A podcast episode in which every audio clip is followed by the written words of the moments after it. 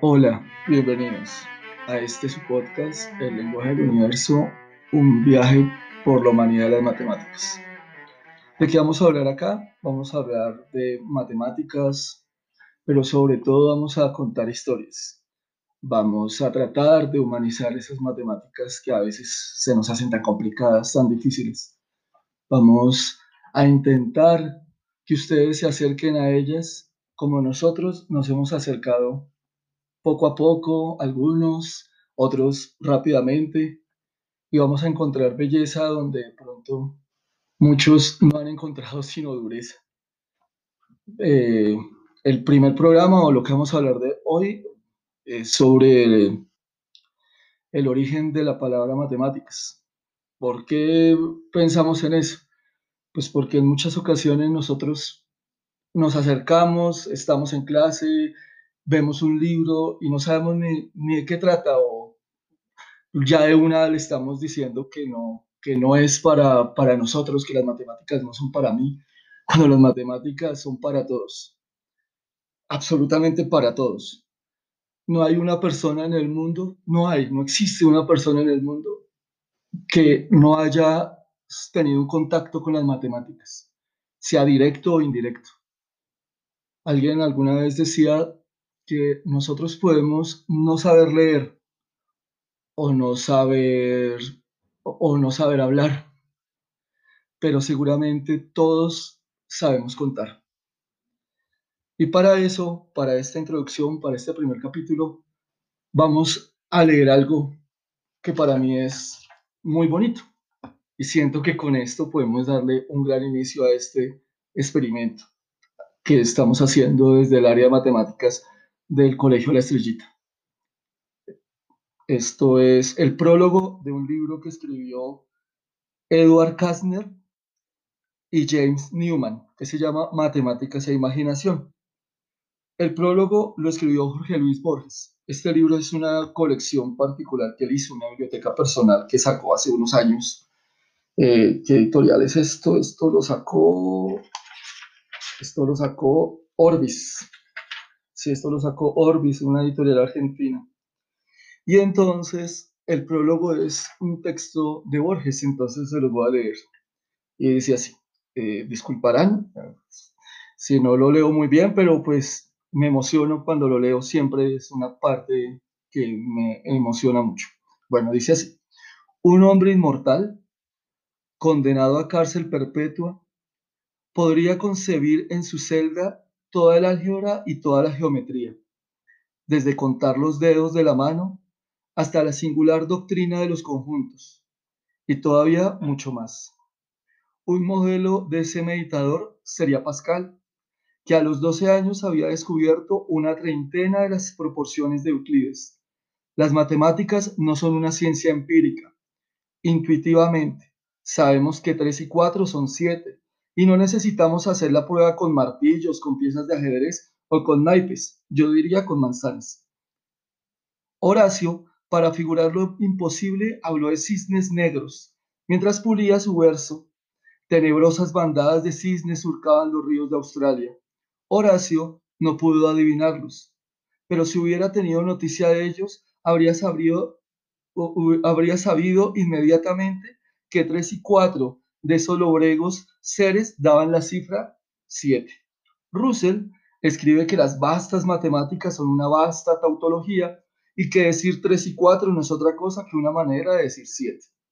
Sea lo que fuere, la imaginación y las matemáticas no se contraponen, se complementan, como la cerradura y la llave, como la música. Las matemáticas pueden prescindir del universo, cuyo ámbito comprenden y cuyas ocultas leyes exploran. La línea, por breve que sea, consta de un número infinito de puntos. El plano, por breve que sea, de un número infinito de líneas. El volumen, de un número infinito de planos. La geometría tetradimensional ha estudiado la condición de los hipervolúmenes. La hiperesfera consta de un número infinito de esferas. el hipercubo de un número infinito de cubos.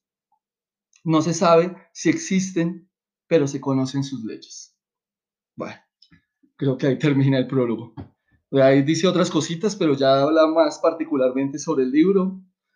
Pero es importante, algo que me gusta mucho de este prólogo es la primera parte o la frase que dice, un hombre inmortal condenado a cárcel perpetua podría concebir en su celda toda la álgebra y toda la geometría.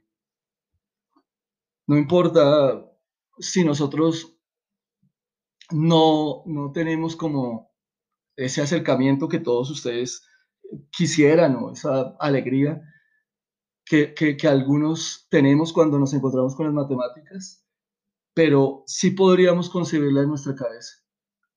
Bueno, ahora sí, vamos a lo que, a lo que vinimos, a, a hablar sobre el origen de la palabra matemáticas. Bueno, aquí tengo un montón de textos, un montón de situaciones, eh, encontré cientos de, artículos que hablan sobre el origen, pero realmente, realmente me quedo con dos que me parecieron muy interesantes, eh, que son como, como, como lo que yo siento que para mí son también las matemáticas, que, no son solamente eh, pues una ciencia ahí sin nada, sino que tienen mucho más que decir.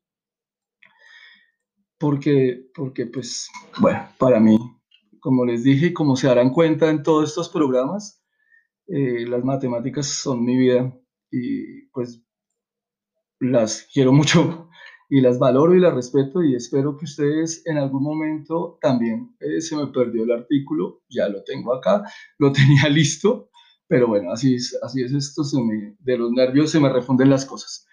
Eh, bueno, antes eh, les explico, nosotros esto es un proyecto del área de matemáticas para todos ustedes, para toda la comunidad, espero que se queden hasta el final eh, y que los escuchen y que se los compartan y todo. Bueno, entonces, vamos a ver, etimología de las matemáticas. Su origen responde al latín como matemática, con referencia en el griego como matemática. Bueno, ahí hay un cambio en las letras, postulando el conocimiento asociado al término matema, en ilusión a un saber comprendido, contemplado como aprender. En este marco, para los griegos de la antigüedad, el matemático era la persona que ama involucrarse en un proceso de aprendizaje para admitir, para adquirir nuevos saberes. Esta etimología presenta una notable semejanza con otra, filosofía, visible en el latín filosofía sobre el griego filosofía postulando el amor por la sabiduría.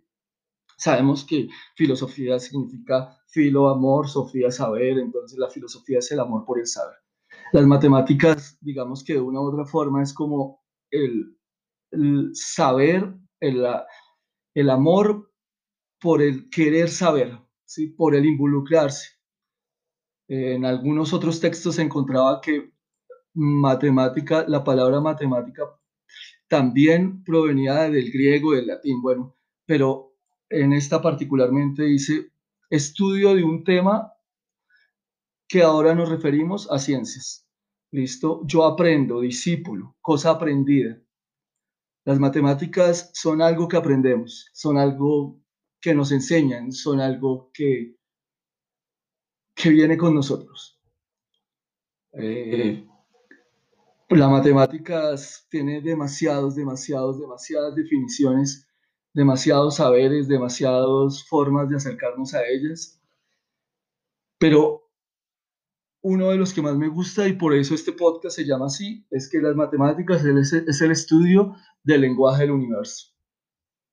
Y por eso nos vamos a quedar con eso, todos nosotros hoy, em, y recordar que las matemáticas son un viaje y queremos que todos ustedes se acerquen a ellas. Este primer capítulo, como se darán cuenta, está lleno de nervios, lleno de, de, repeticiones, porque pues, es nuestro primer acercamiento. Espero que nos disculpen aquellos que son sabios en la materia de hacer podcast. Este es nuestro primer podcast y ya los otros lo haremos sin tanto nervio, sin tanto temblor en la voz y les agradezco de corazón que estén acá. Eh, la música que ustedes escuchan en algún momento, que han escuchado, la hizo el profesor Blade, Blade nuestro profesor de, de, música del colegio, él es un gran violonchelista y nos cedió algo, una de sus interpretaciones. Y pues en los próximos programas estaremos teniendo más historias, más lecturas y espero de corazón que nos acompañen. Y no se les olvide compartir este programa a todos, a todos, como decía un amigo mío. Si les gustó el programa, compártanlo a sus amigos. Si no les gustó el programa, compártanselo a sus enemigos. Pero compártanlo. Gracias. Los queremos.